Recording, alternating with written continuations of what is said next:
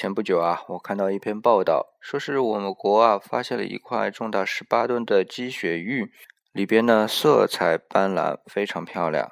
然后有专家就估值说，这样一块玉价值三亿人民币。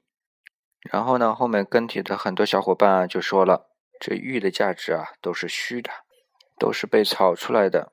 其实啊，确实如此。在我们中国古代啊，这个玉更多的是一种文化的象征。不是有一句话吗？叫“黄金有价，玉无价”。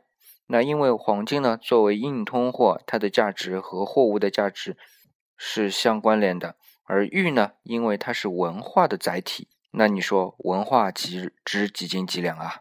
所以你只要相信它的文化，那么它的价值就高；你不相信，它的价值与低。这和股票何其的相似啊！